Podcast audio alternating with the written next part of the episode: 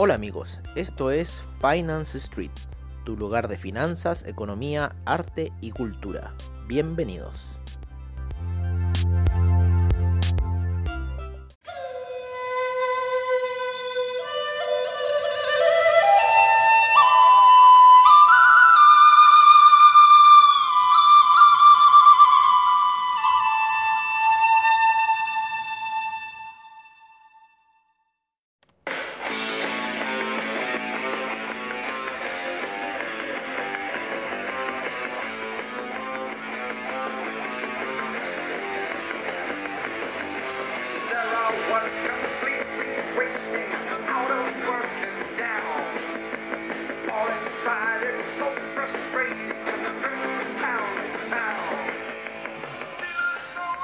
Amigos de Finance Street y qué mejor que empezar con esta canción de Judas Priest, ¿no es cierto? Breaking the Law, qué mejor canción.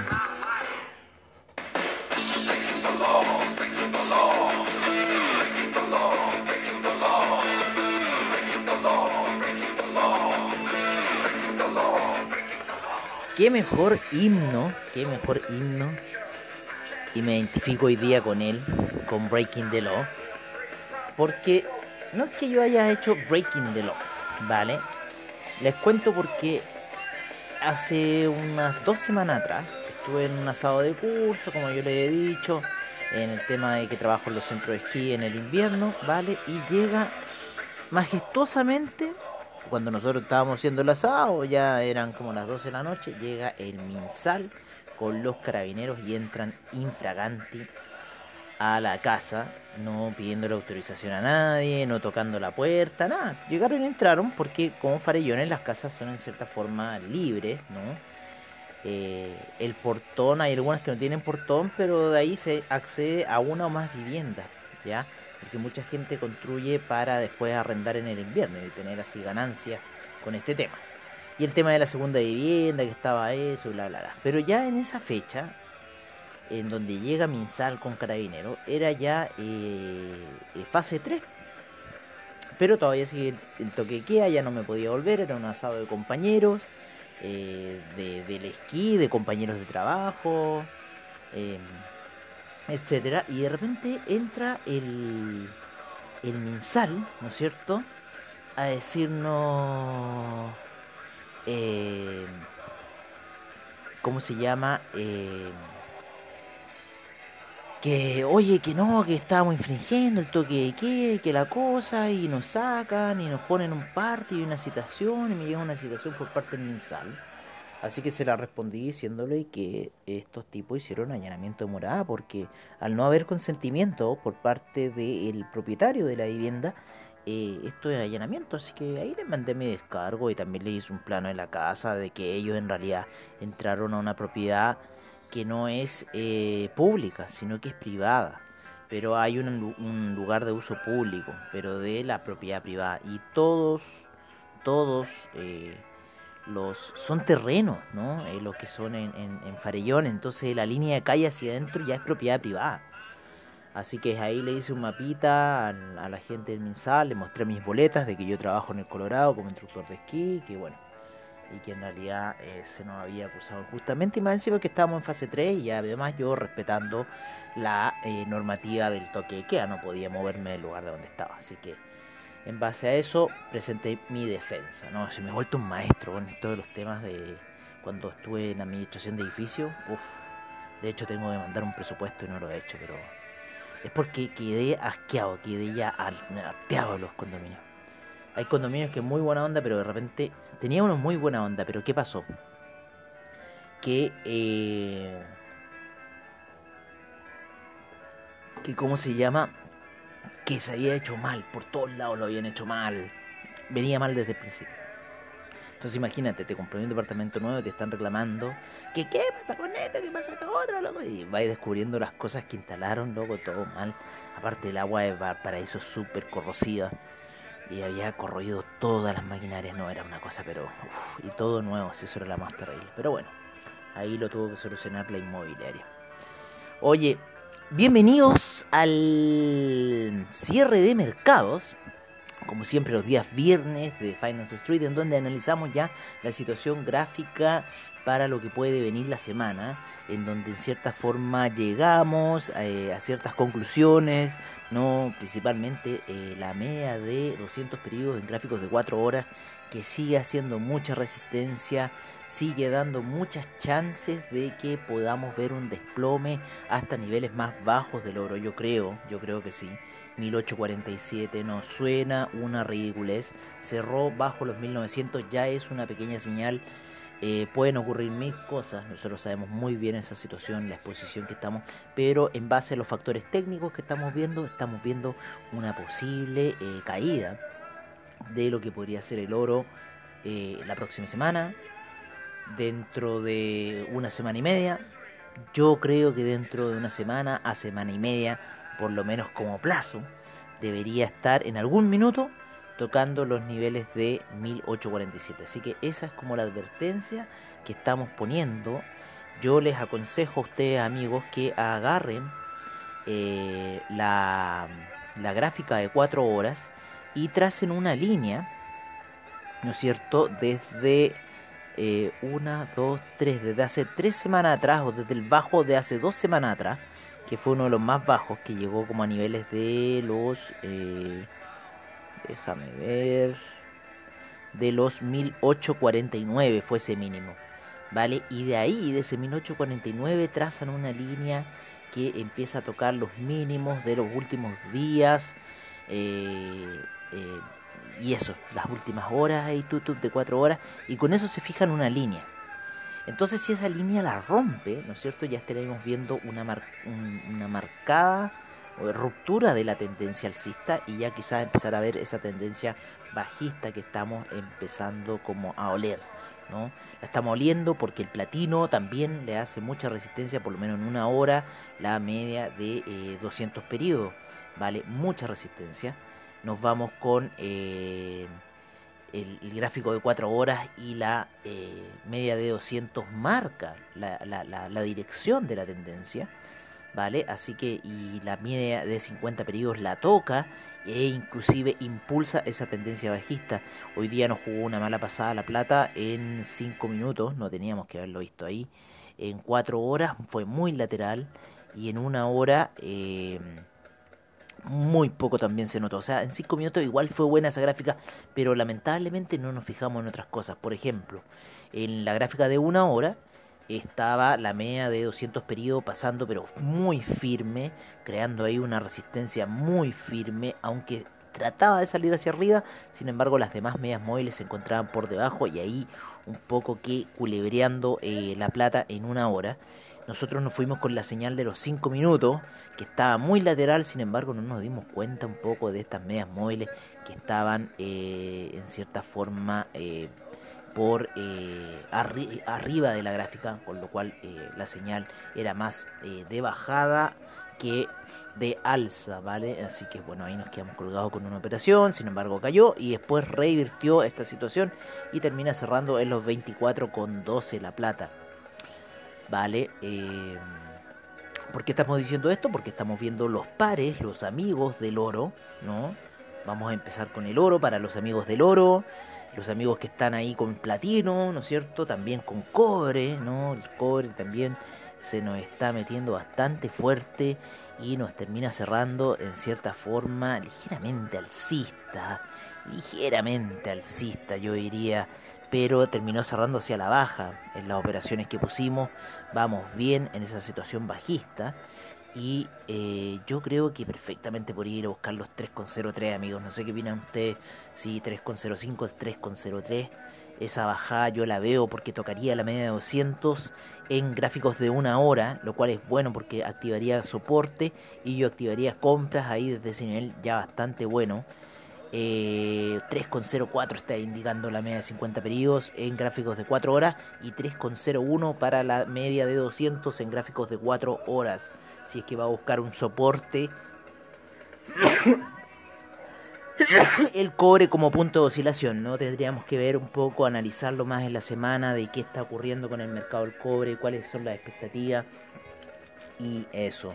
¿Saben lo que fue ese sonido? Ese estornudo. Es la hora de la desloratadina. Como ya les he contado, eh, estamos en la época de primavera acá en Santiago de Chile y tengo un plátano oriental fuera de la casa y me pega pero mal. Bueno amigos, eh, estamos viendo ese tema del cobre. Vayámonos cómo termina la semana. Termina medio rara la semana para el cobre.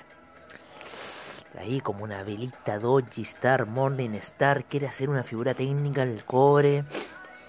Hay que esperar. Si es un Morning Star, eh, no es no, no es Morning Star, creo que se llama eh, una cosa con la noche así. Es una figura técnica que se forma un doji, vale, que es una vela de cambio, con lo cual estaría indicando quizás esa bajada podría ser bastante, bastante, bastante probable dentro de los próximos días para el cobre, vale, eh, dentro de la próxima semana, porque cerró como vela weekly.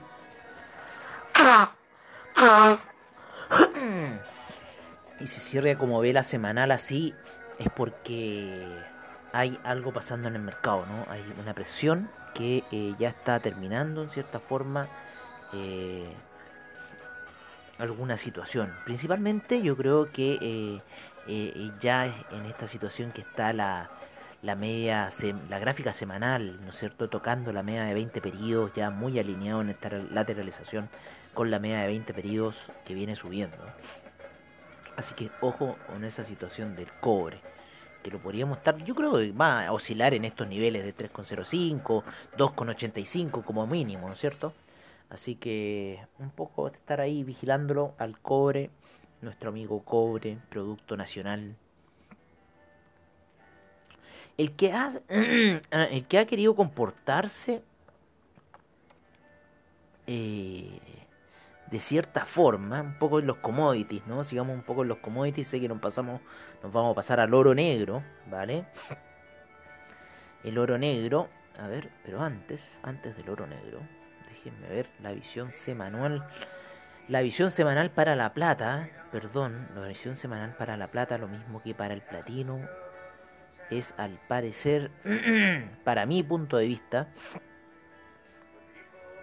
a ver, el platino tiene hartas ganas de caerse. Hartas ganas de caerse. La plata está lateralizando bastante fuerte, muy apoyado en la media de 20 periodos en gráficos semanales. Con bastante chance de que quizás quiera ir a buscar una, un bajo, ¿no? Ese 22, 660. Por ahí quizás la plata la próxima semana. en la visión bajista. La visión alcista sería en, en cierta forma igualar la vela eh, que hizo esta semana, porque esta vela esta semana fue bajista. Bajista para pla- plata, bajista para el platino, bajista para el oro. Vale, entonces nos está diciendo que o la próxima semana, ojo con lo que voy a decir, la próxima semana vienen impulsos alcistas, puede ser, para igualar a la vela semanal, ¿no es cierto? Que de, de esta que pasó, o netamente, y esto lo vamos a ver bien el domingo, o netamente ya empezar velas bajistas para entrar a perforar ya la media de eh, 20 periodos que viene subiendo con la gráfica, ¿vale? Y eso generaría, perdón, y eso generaría retrocesos eh, bastante fuertes hasta la media de 50 periodos. ¿Vale? Sería casi un derretimiento del oro, 1697. Ojo que esto es una especulación.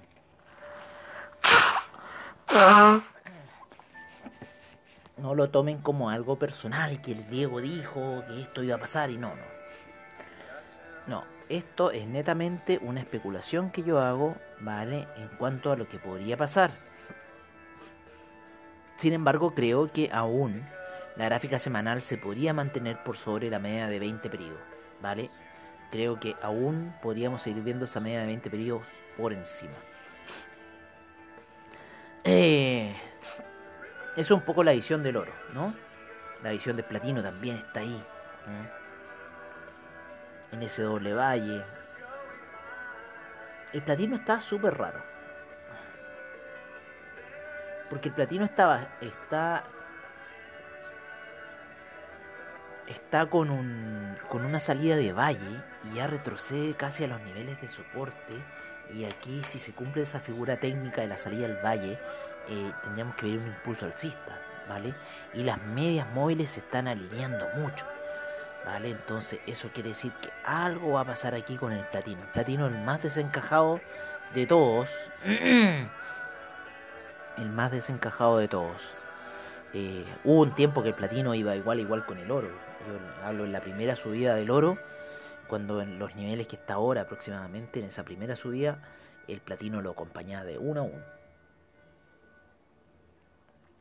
Y después pasó el tiempo y bueno, se cayeron. Y el platino fue a perforar mucho más abajo. El oro se mantuvo ya a niveles de los 900 por ahí. Y después volvió a subir, pero el, el platino se cayó fuerte. No sé qué uso habrán estado haciendo en ese tiempo. Pero hoy en día, claro, ya eh, un poco el alza del oro se ha dado por el tema del criptomercado. ¿No? Por el tema de eh, usos eh, más eh, aeroespaciales ¿no? del oro. bueno, y más cosas que han salido a la, par, ¿no? que han hecho subir el valor del oro. El desarrollo de Dubái, ¿no es cierto? Hay que pensar que Dubái y la computación van muy de la par. Muy de la par. así que lo que pasa ahí en, el, en esa zona del, del Medio Oriente hay que, hay que echarle un ojo hay que echarle un ojo al mundo árabe. un poco para ir exponiendo lo, lo, por qué el oro ha subido y el platino se ha caído, ¿no? Eh, la plata quiere ir en camino, esa búsqueda que tuvo esos gloriosos 41 allá hace tiempo atrás, también en, el auge del oro y el platino. y bueno, veamos también, en esa, en esa época también hay que acordarse que lo acompañó el cobre, que el cobre llegó a los 4 dólares. Así que bueno, vamos quizás camino para eso. Eh, ya consolidemos un poco aquí el tema del oro, ¿vale? Para después ir quizás a los índices y el criptomercado. Y el café, cerramos con un último commodity, el café, que hoy día estuvo bajista. Vamos a ver cómo va la vela semanal, bastante, bastante plana, bastante... La vela semanal termina cerrando bajista, ¿vale? Así que igualó un poco ahí. Quizás la próxima semana pueden venir impulsos bajistas, lo más probable. Así que estemos atentos porque termina cerrando bajista esa vela y con bastante potencia de seguir cayendo. Así que para la próxima semana y esa media se ha cumplido, pero a cabalidad esa media de 200 periodos en gráficos semanales para lo que es el café. Así que eh, parece que el café se va a pegar un porrazo de aquellos la próxima semana. Esperemos unas dos semanas. Entre dos semanas se tiene que ya, yo creo que visualizar los 96. Posiblemente. ¿Vale? Así que eh, yo creo que posiblemente en una o dos semanas vamos a visualizar los 96 para el café, salvo que la, producción mundial de café sufre un riesgo que haga subir el precio a las nubes. ¿Vale? Así que es un poco con los commodities. Los commodities y lo que es la semana de los commodities. Vamos a ir acomodando los time frames nuevamente. Porque después me queda el despelote en el computador me queda mucho palabrerío y yo veo al final muy poco. Así que bueno, ya estamos un poco para los radioescuchas. ya estamos con eh, nuestras cuentas MAM operativas, ¿vale? Así que estamos administrando cuentas eh, por parte de su servidor en Finance Street como su operador de mercado, ¿vale? Así que sería eso poco la situación. Oye, em, vamos a ver, vamos a ver, vamos a ver, vamos a ver. Eh, vamos a ver, vamos a ver, vamos a ver. Eh, mm, mm, mm, ya. Vamos a ver lo que ha ocurrido con las divisas las cuales en cierta forma en la mañana habíamos puesto unas órdenes de venta en el euro. ¿Por qué? Porque estaba justo tocando la media de 20 eh, periodos en gráficos de 4 horas, con lo cual dijimos ya, ¿sabes qué más? Hacerle caso a lo que uno dice y pusimos órdenes de venta, un lote de euro, ¿vale? El cual nos, nos, nos rentó bastante, bastante, bastante. eh, unos 200 y tantos dólares por lo menos.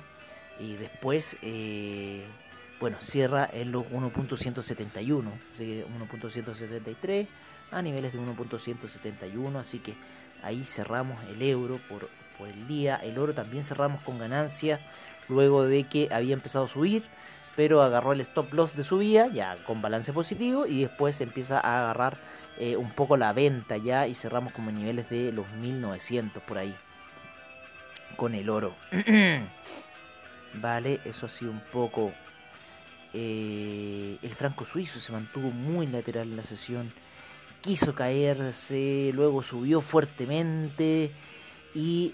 Eh, y nos deja pillos, porque en cierta forma, claro, empezar, empieza a reaccionar al final del día con la acción del oro que empieza a caer, entonces el franco suizo empieza a subir y eh, en cierta forma termina ahí en la media de 200 periodos, muy fuerte, muy fuerte como resistencia, así que vamos a ver qué va a pasar porque está ahora por sobre otras medias móviles que le pueden dar quizás ese apoyo para ir al alza, con lo cual estaríamos viendo una depreciación en el oro, ¿vale? Así que veamos qué puede pasar, porque el euro viene cayendo ya bastante en cruces de medias móviles, bastante notorios en cuatro horas, cumplió los tres cerritos en cuatro horas y cumplió técnicamente todo lo, lo, que nosotros venimos hablándole a ustedes y ya está tomando una tendencia bajista, con lo cual las operaciones CEL en este minuto están que arden. Rompiendo el 1.169 para, para el euro, yo creo que se van a activar unas órdenes CEL stop más o menos. Lo mismo que para el dólar index, que si rompe esos 93,82, un poquito más arriba, ahí 93,97 yo creo que va a empezar a activar unas órdenes buy stop fuerte, el, dólar index, ¿no? Así que, porque esas son las correlaciones eh, opuestas, ¿no? El, dólar, el euro cae y el dólar index sube y casi sigue la misma figura técnica. Si eso es lo más interesante. Eh, la misma figura técnica para el oro con el franco suizo, que yo les recomiendo, véanlo en una pantalla grande, ¿vale? No lo vean en la pantallita del celular. Esto lo tienen que ver en una pantalla grande y hacen la correlación y lo ven inverso a lo que es la situación. Vamos a hablar un poco del franco suizo, cómo estaría para la semana. Tiene aspectos muy alcistas, lo mismo que el dólar index también, muy alcista, llegando a la media móvil. Así que, o sea, no muy alcista, sino que llegando a la media móvil de 20 eh, periodos en gráficos de, eh, de semanales, ¿vale? Así que quizás quizás puede ser ese impulso alcista de ir a romper o que la media le pegue y siga cayendo, ¿vale?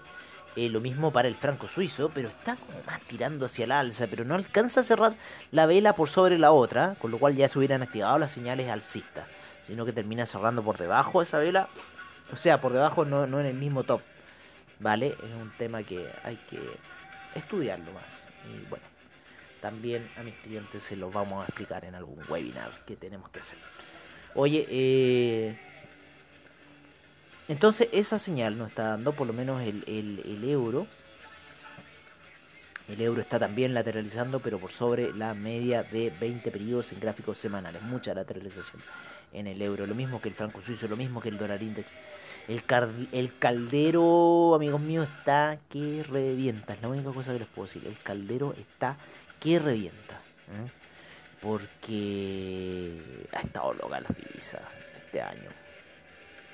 las gráficas del dólar index, las gráficas, las gráficas del, del, franco suizo, del oro, han estado pero ridículas este año. Así que cualquier cosa ridícula no me extraña que pase en este minuto, amigos míos. Así que bueno, vamos a ver qué va a pasar. ¿Vale? Vamos a ver qué va a pasar un poco en esta indicativo. Eh, cambiemos un poco el time frame, volvámoslo a la normalidad. Cuadrémoslo un poquito. Vale, y nos vamos a ir con los mercados. Con los mercados, los cuales nos engañaron en el último minuto. Yo, yo sabía, pero esa cosa que yo sabía y lo olí. Ah, yo dije, no, este weón maricón, te me va a cagar.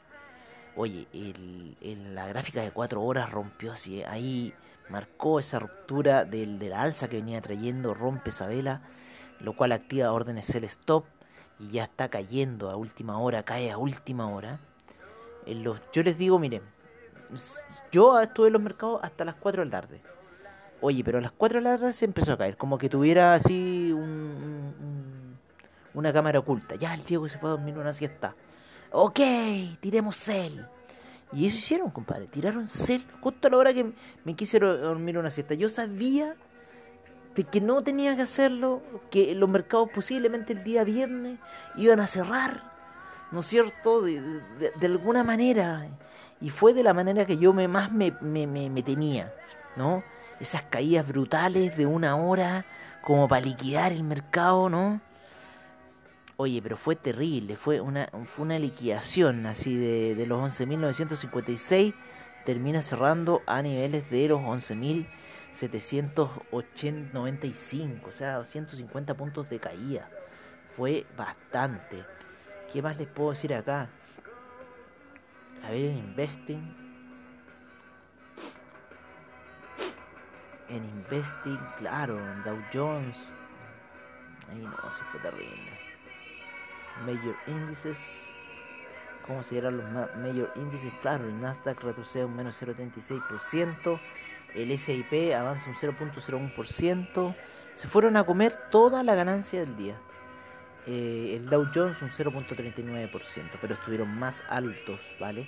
Y el VIX, claro, al cerrar el día ya apuntaba, miren, un 1.63% de alza. 27.41 llega el VIX. Eso ya fue una señal clara. Russell 2000 menos 0.15%. Así estuvo y todo lo demás estuvo verde. Europa cerró súper verde. Eh, vamos a ver cómo cierra el DAX. A ver.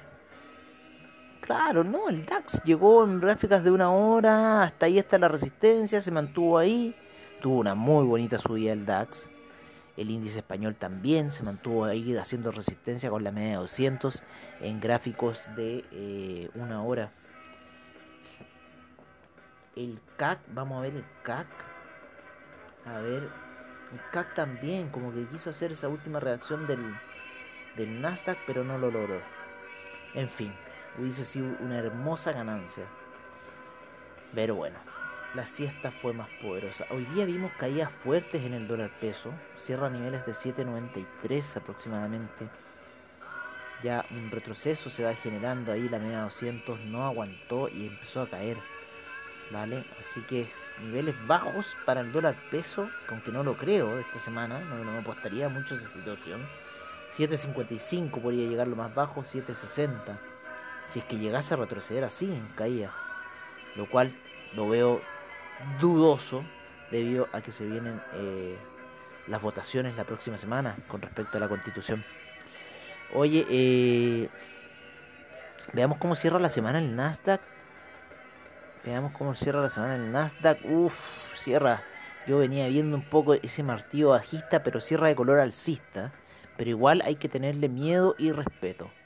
Yo lo vería como una señal mm, del cometa, ¿no es cierto? de lo que se venga a la Tierra, yo lo estoy viendo como una señal. En el SIP es más notorio porque cierra con una vela del color bajista. Yo creo que en el Dow Jones hizo lo mismo. Así que yo también apostaría por el color bajista para la próxima semana. El Dow Jones cierra con un doji, pero compadre, así del terror. Me dio miedo esto, me dio miedo, me dio miedo. Yo apostaría eh, ventas, ventas para el, para el Dow Jones, para el Nasdaq ventas para el SIP. Se vienen esas ventas, se vienen esas ventas, se vienen fire sale. Así que ojo con lo que podamos, eh, podamos ver la próxima semana, ¿vale? Yo creo que se vienen fuertes ventas para la próxima semana en los índices. Vamos a dejar a Europa a un lado, a ver, pero vamos a ver el DAX. Me interesa el DAX.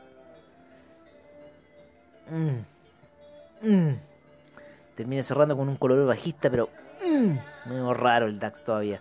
Pero sí podríamos estar especulando en una curvatura, porque estos índices europeos son medio raros. Vale, así que ojo, vale, pongámosle un ojo la próxima semana al Nasdaq, porque va a estar movido. El que estuvo movido fue el criptomercado, el cual el Ethereum cayó de esos altos que quiso llegar a 400, sin embargo está en los 366 en este minuto, así que vale esa apuesta cómo se viene la semana para estos para estos retrocesos, lateralización se viene para la semana.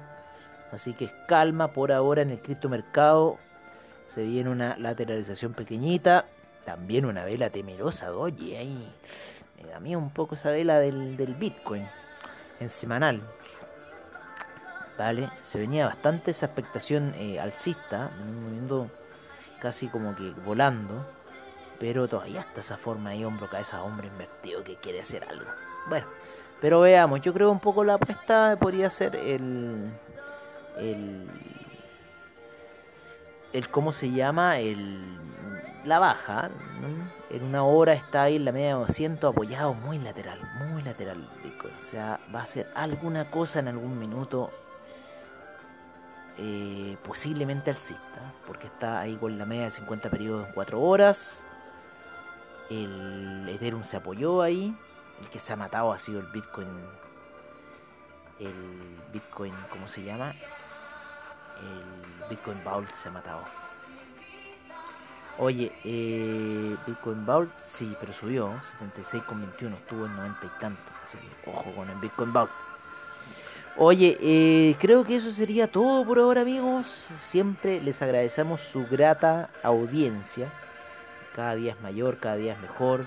Eso es un agrado para nosotros poder transmitirles las noticias eh, económicas. Y mañana recuerden que mañana es un día especial, porque mañana es el sábado de reportajes, como siempre al estilo de Finance Street.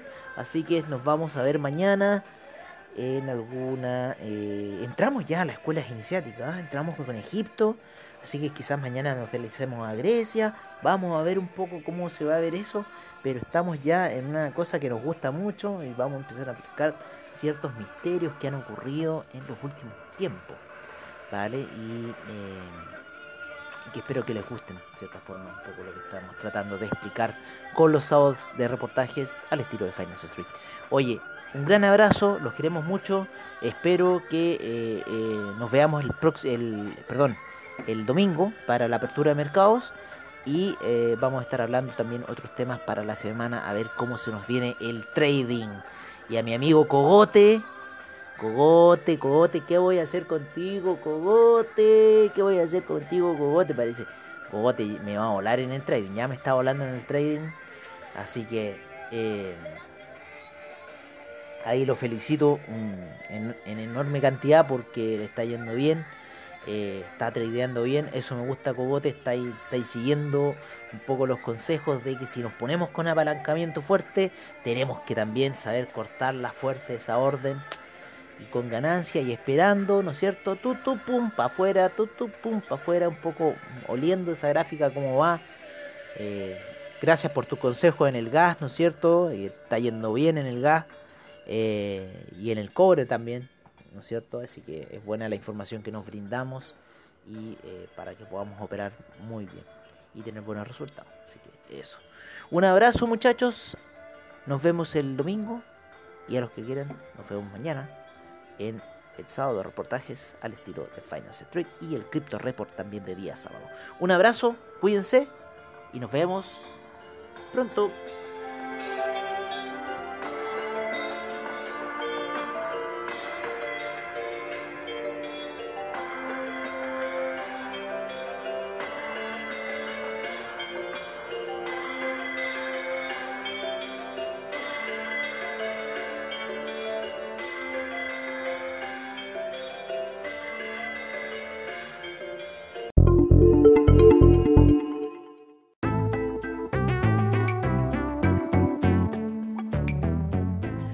Bueno amigos, eso ha sido todo en nuestra sesión de cierre de mercado en Finance Street. Agradecemos a investing.com, Trading Economics, Forex Factory, CryptoWatch y CoinGecko por la información que nos brindan a diario. Y recuerden que los esperamos para mañana sábado en nuestros sábados de reportajes al estilo de Finance Street. Muchas gracias por su sintonía y nos estaremos viendo en una siguiente edición de Finance Street. Hasta pronto amigos.